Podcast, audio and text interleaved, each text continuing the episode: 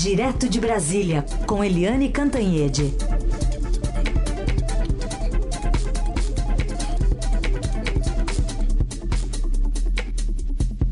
Que fala deste e outros assuntos a partir de agora. Tudo bem, Eliane? Bom dia. Bom dia, Carolina Emanuel, ouvintes. Bom dia, Eliane Cantanhede. A gente começa justamente com esse bastidor né, a reforma da administrativa enviada ao Congresso trouxe à tona que a relação entre Paulo Guedes e o presidente da Câmara, Rodrigo Maia, está aparentemente rompida Pida, Eliane Cantanhede. O que, que aconteceu? Eu não gosto de fofoca também, viu, Eliane? Mas pode contar pra gente o que, que aconteceu. Eu detesto fofoca, mas ah. ciúme de homem é uma coisa horrorosa, né, gente? ciúme de é homem pior, é horrível. Olha, eu ontem liguei para o presidente da Câmara, o Rodrigo Maia. Ele ainda estava em Pernambuco por um evento sobre reforma tributária e, mas já estava é, é, voltando para Brasília e eu perguntei sobre a reforma administrativa, o que, que ele tinha achado do texto do governo e tal. E ele falou: uh, Olha, eu não sei, eu não vi, não li. Aí eu disse: Ué, mas como assim, Rodrigo? Como é que você não viu a reforma é, da administrativa que você lutou tanto por isso? Disse: Não, não, não vi. O, Ministério da Economia não me deu acesso, eu não vi. Tudo que eu estou sabendo da reforma é pelo que vocês estão publicando é, nos sites, nos jornais, estão falando na televisão. Eu achei aquilo esquisito, sabe? Porque, poxa, o, se há uma coisa que une ali o Paulo Guedes e o Rodrigo Maia, é a reforma administrativa. E aí, tá, continuei conversando com ele. E aí ele desembarcou em Brasília, chegou no Congresso, recebeu a reforma e, numa entrevista para a Globo News, soltou assim do nada: Olha, eu e o Paulo Guedes não nos falamos mais. Não tem mais diálogo, eu agora só falo com o general Ramos, lá do Palácio do Planalto. Nossa. Ou seja, ele comunicou ao vivo em cores que está rompido com o ministro da Economia. Mas não é numa situação normal, é exatamente numa situação muito particular, que é o momento de tocar as reformas, a reforma é, tributária, a reforma da administrativa, é, enfim, tentar retomar o desenvolvimento, o crescimento do país e um momento particular também para cada um deles. Por quê? Paulo Guedes cada vez mais enfraquecido, né? Eu hoje na minha coluna no Estadão eu chamo de ex-superministro, né? Tá um ministro normalzinho e apanhando a beça.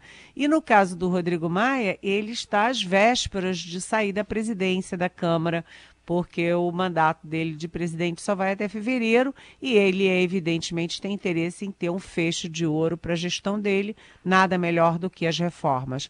Mas o fato é que aí vem o bastidor. O fato é que, primeiro, é, esse, essa ciumeira começa lá atrás com Mansueto Almeida, que era o secretário do Tesouro e que estava muito próximo do Rodrigo Maia. Era curioso porque o, o Mansueto ia sempre na residência oficial de presidente da Câmara, estava sempre lá de tititi com o Rodrigo Maia, os dois se falavam no telefone todo dia e, é, coincidentemente ou não, o Mansueto saiu do governo, pediu demissão, foi embora e largou a equipe do Paulo Guedes. Então, Paulo Guedes, naquele momento, já tinha ciúme da relação do Rodrigo Maia com uma pessoa chave na equipe dele, que obviamente é o secretário do Tesouro, e não só por ser secretário do Tesouro, mas porque o Mansueto Almeida realmente é uma pessoa diferenciada, é um camarada que as pessoas é, têm grande apreço, grande respeito, admiração, então a o Ciumeira começou ali. E o ponto, desculpem, o ponto alto da crise da crise de ciúme foi porque o Rodrigo marcou uma conversa, um encontro com dois secretários do, do Paulo Guedes anteontem e quando chegou lá o encontro foi desmarcado. E ele perguntou por quê? Porque o Paulo Guedes proibiu os secretários dele de conversarem com o presidente da Câmara. Gente, tem um lado ridículo nisso tudo, mas além do ridículo é muito grave porque como você toca uma reforma, se você tem um tripé na economia, que eu sempre falo, é o Paulo Guedes, o Rodrigo Maia e o Bolsonaro. Bolsonaro não quer nem ouvir falar de reforma administrativa, sentou em cima da reforma há dez meses. Ele lavou as mãos que o Congresso se vire, que o, é, o Ministério da Economia se vire. O Paulo Guedes é, não tem capacidade de articulação e está cada vez mais fraco dentro do próprio governo. E o Rodrigo Maia está na reta final, perdendo espaço para o Centrão, sem falar com o ministro da Economia. Ou seja, é, vamos combinar, virou uma bagunça, né? Virou uma bagunça. Esse, esse áudio realmente repercutiu bastante, né? É, deflagrou essa, esse rompimento, que não sei se dá para chamar de rusga, rompimento ou declaração de guerra, porque agora é um momento bastante é, delicado dessa, dessa situação entre os dois. E, e, e, de uma maneira geral, Eliane, essa reforma administrativa também não veio assim é, harmonizando com tudo o que precisaria, né, para se mudar, especialmente é, é a, a, a, o rombo fiscal, enfim, as contas do governo, porque impacto só lá na frente, né? É, há um consenso, eu diria até uma unanimidade de que é necessário fazer uma reforma administrativa, porque todo mundo sabe que o Estado brasileiro é ineficiente, gasta muito, é, enfim, é, a produtividade é baixíssima, é preciso mexer nesse vespeiro. Ah, a proposta que foi apresentada pelo governo tem dois é, buracos, vamos dizer assim, dois, é, duas falhas graves. Primeiro, não ataca o problema agora, não ataca os problemas dos atuais funcionários. O Bolsonaro bateu o pé firme e não quer mexer com a base eleitoral dele fortemente ali no funcionalismo. E a segunda é que dá excessivos poderes para o presidente Bolsonaro mexer eh, na administração, não apenas ao presidente Bolsonaro, mas enfim, aos presidentes da República, para extinguir órgão, criar órgão. É, vai, gente, que um dia, né? É, imagine se a gente tenha um presidente muito excessivamente ideológico e que queira acabar com os ministérios, acabar com os órgãos pela ideologia deles. Já imaginaram se isso acontecer? Nossa, é... vai ser surpreendente. Coisa, né? Vai ser meio chocante, né? Então, então são as duas falhas que são mais apontadas no texto. Mas o texto tem coisas muito boas e a principal, é, o principal elogio é que ataca os tais penduricalhos. Então, é, vamos lembrar aqui de cabeça a promoção por tempo de serviço. O sujeito pode ser super ineficiente, não aparecer nunca, é, não fazer nada, mas fez o tempo, é promovido. A licença prêmio, o sujeito trabalhou é, um determinado tempo, ele tem três meses de é, com a, a, a população brasileira pagando é, somar salários. Tem uma função daqui, tem uma função dali, é, e vai somando salários e furando teto. É, e eu acho que a pior de todas, na verdade, mais significativa, é a aposentadoria compulsória como prêmio. E isso acontece principalmente no judiciário. Então, é, o sujeito foi péssimo, é, foi demitido ah, bem do serviço demitido não, ele é, foi afastado porque, enfim, cometeu falhas graves, etc. E aí ele se aposenta compulsoriamente, vai para casa, ganhando seu rico dinheirinho sem fazer nada. Ou seja, em vez dele ser punido como deveria, ele é premiado com uma aposentadoria bacana. É, e de tudo isso, o, o penduricalho mais vamos dizer, mais contundente é a estabilidade. Nesse caso, o governo separou servidores públicos de agentes públicos. Os servidores públicos, é, nessa categoria de servidores públicos, foram, foram separadas as carreiras de Estado, que são aquelas que são consideradas essenciais para o funcionamento dos governos e que não têm correspondência na iniciativa privada.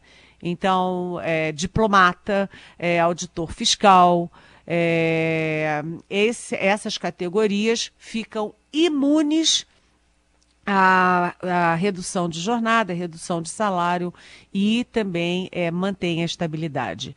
É, do outro lado, os agentes públicos são aqueles que não são servidores, mas são agentes públicos. Aí é deputado, é senador, é magistrado, presidente de tribunais, etc. Esses também não podem ter redução de salário, redução de jornada e, e têm estabilidade enquanto estão no cargo. Só suas corporações podem decidir o afastamento.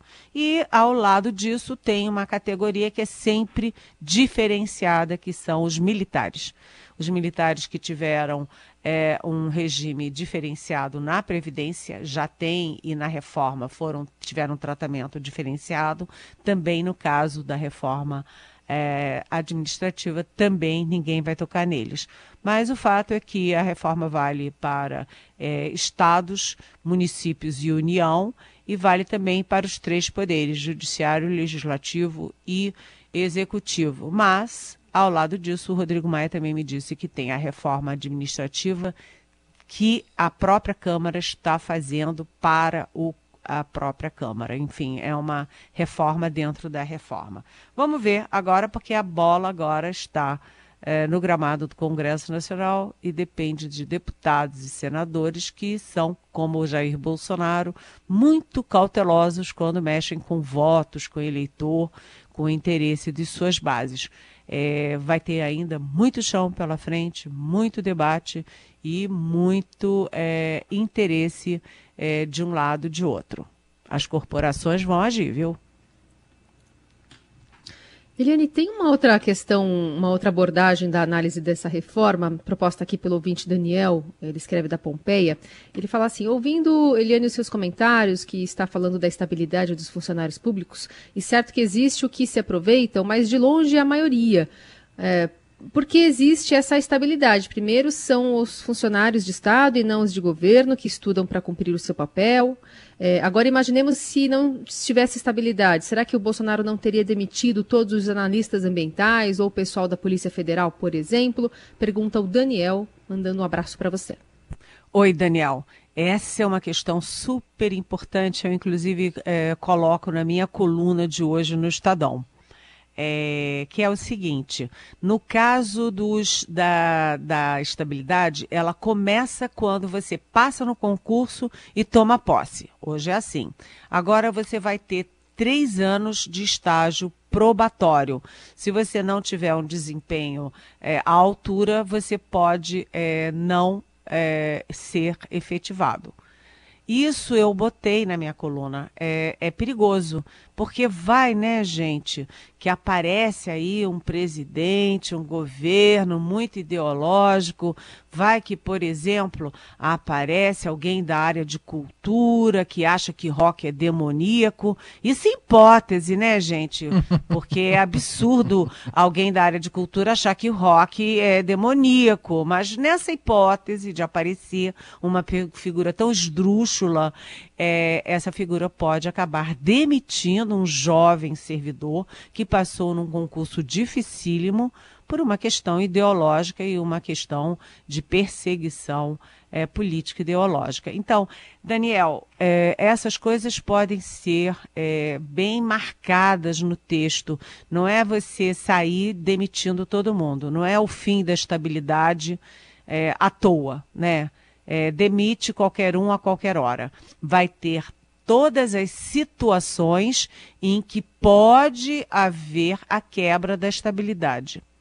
Então, é, não é escancarar, é impedir que, como hoje, funcionários ineficientes, aproveitadores, que são uma minoria da minoria, a gente sabe, funcionário público dá um duro danado também, mas que aquela minoria, minoria aproveitadora, que não trabalha, é, que não vale o que o povo brasileiro está pagando para ela, continue tendo uma estabilidade e uma carreira para o resto da vida. Isso também não pode. Então, o que é preciso fazer é equilibrar, Daniel. Nem tanto ao céu, nem tanto ao mar. Estabilidade como é hoje é, é injusta com os bons funcionários e com a sociedade brasileira que paga o salário dos maus funcionários. Então, não é escancarar as portas, mas criar ali é, mecanismos para evitar abusos. E vamos abordar agora Rio de Janeiro, enquanto o governador Wilson Witzel segue afastado e com pouquíssimas chances né, de retomar o cargo. O prefeito da cidade do Rio de Janeiro, Marcelo Crivella, conseguiu evitar o processo de impeachment numa votação apertada, mas que traz uma outra lição política, né, Eliane Cantanhede? Quando você tem uma base congressual, pode ser o escândalo que for que você se segura, não é isso, Eliane? Exatamente, né? Tem duas diferenças fundamentais ali, políticas, entre é, Wilson Witzel, governador do Rio, e Marcelo Crivella, que é o prefeito da capital é, do Rio, a bela Rio de Janeiro, a cidade maravilhosa. É, é que o Witzel, ele é, rompeu com o presidente Jair Bolsonaro e ele não tem base na Assembleia Legislativa. Tanto que quando ele teve a primeira votação lá atrás, ele perdeu por unanimidade. Abriram o processo de impeachment por unanimidade na Assembleia Legislativa contra o Witzel. Já o Marcelo Crivella, não. O Marcelo Crivella, ele, é, da primeira vez que ele teve um, uma possibilidade de abertura de impeachment, ele teve 35 votos, é bastante coisa. E ontem o Marcelo Crivella conseguiu evitar o processo de impeachment bem apertado, 23 a 21, mas ganhou. E ele tem uma outra diferença em, em, relação ao Witzel. Enquanto Witzel rompeu com os bolsonaros, que fazem, é, que tem base eleitoral no Rio de Janeiro, o Crivella, ao contrário, fez o um movimento oposto e caiu no colo nas graças dos bolsonaros. Então, se vocês olharem os votos do, do Crivella na Câmara de Vereadores, vocês vão ver que são os partidos que são da base do Bolsonaro. Ou seja, Crivella e Bolsonaro estão jogando juntos e isso pode ter um efeito importante nas eleições é, é, para a prefeitura agora em novembro. O Crivella é candidato à reeleição. Agora, gente, pelo amor de Deus, será que não tem efeito é, esses fatos todos que estão é, sendo, que estão emergindo contra o Crivella, ele usar dinheiro público, o dinheiro que a população é, paga para o Estado, ele usa para é, pagar salários de uma milícia que vai para a porta de hospital para, primeiro, impedir que os pacientes falem, segundo, impedir que a população é, tenha informações sobre o que está acontecendo na saúde, terceiro, que impeçam os profissionais de imprensa de trabalhar. Ao mesmo tempo, esses profissionais pagos pelo Estado, eles têm que comparecer a todos os eventos do Crivella para fazer claque, para aplaudir, grito de apoio, como se fosse gente que apoia o governo e, na verdade, é funcionário pago com dinheiro do contribuinte. Isso é de uma gravidade enorme. E aí a gente vê o que você perguntou, Emanuel, o que pesou não foi o fato e não foi o desvio e não foi o, sabe, assim, o absurdo que é essa situação. O que pesou foi o jogo político de quem tem voto e de quem não tem voto. É de uma tristeza sem fim no Rio de Janeiro, que ontem conseguiu, é, via o, o, governador interino, o vice-governador em exercício. O, eu sempre me atrapalho com o nome dele, mas é o Cláudio, Cláudio Castro. Castro ele acertou com o ministro Paulo Guedes a renovação do sistema ali, do regime é, de finanças ali, pra, de proteção às finanças públicas no Rio. E aquilo vai se estender, a renovação até 2023, mas alguém acha que o Rio de Janeiro tem condições de cumprir o acordo e cumprir as suas contrapartidas? Não tem. Ou seja, o Rio de Janeiro é um estado quebrado, a cidade do Rio de Janeiro vai mal com esse tipo de, de condução e é tudo muito triste, sem saída. Agora, os bolsonaros estão mandando muito lá, viu? Eliane, pergunta aqui do Marco Antônio de Porangaba. É, o afastamento de Witzel, tendo a pandemia como pano de fundo, pode ser o início de uma operação de queima de governadores pré-candidatos à presidência? Dória estaria no alvo também? Pergunta o Marco. Pô, e Marco Antônio, é, essa pergunta é muito importante. A minha coluna de domingo foi exatamente dizendo isso. É, uma coisa é, são os erros do Witzel. os erros, é, se há suspeita, se há indício, se há prova, apure-se, puna-se. Outra coisa é um único ministro do STJ dar uma canetada e derrubar um governador de Estado principalmente depois daquela reunião no dia 22 de abril, em que a ministra Damares Alves dizia que aí tinham cinco governadores que iam ser presos apostamos todos que esses governadores não seriam os aliados do presidente da República, mas sim os adversários.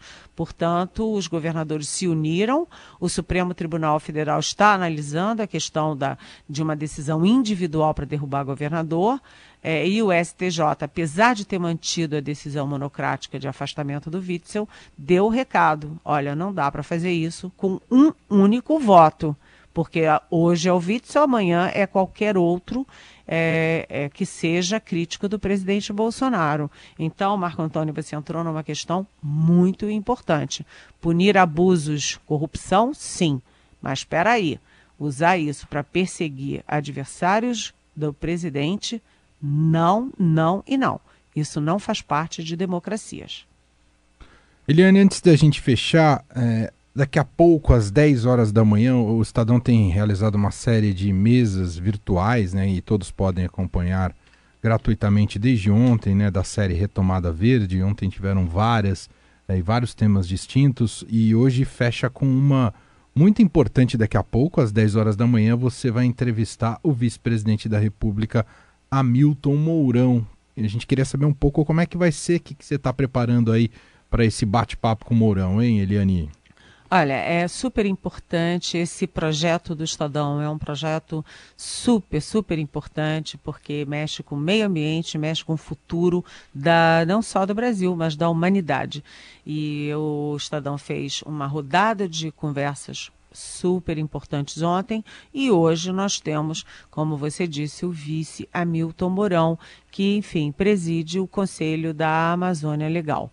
É, nós vamos conversar especificamente sobre meio ambiente, sobre a Amazônia, também sobre os outros biomas, né, o Pantanal, Mata Atlântida, é, para saber, primeiro, é, qual é o diagnóstico, é, quais são as críticas que ele faz e quais são as ações do governo para combater queimadas, desmatamento, garimpo ilegal, tudo isso que ameaça o futuro da maior floresta tropical do mundo.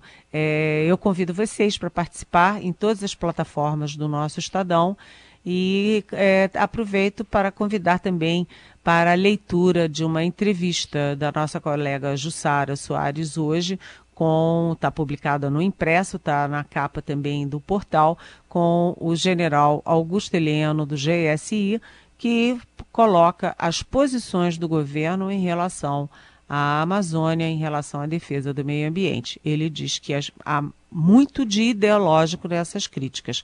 É uma das perguntas, aliás, que eu vou fazer para o vice Mourão.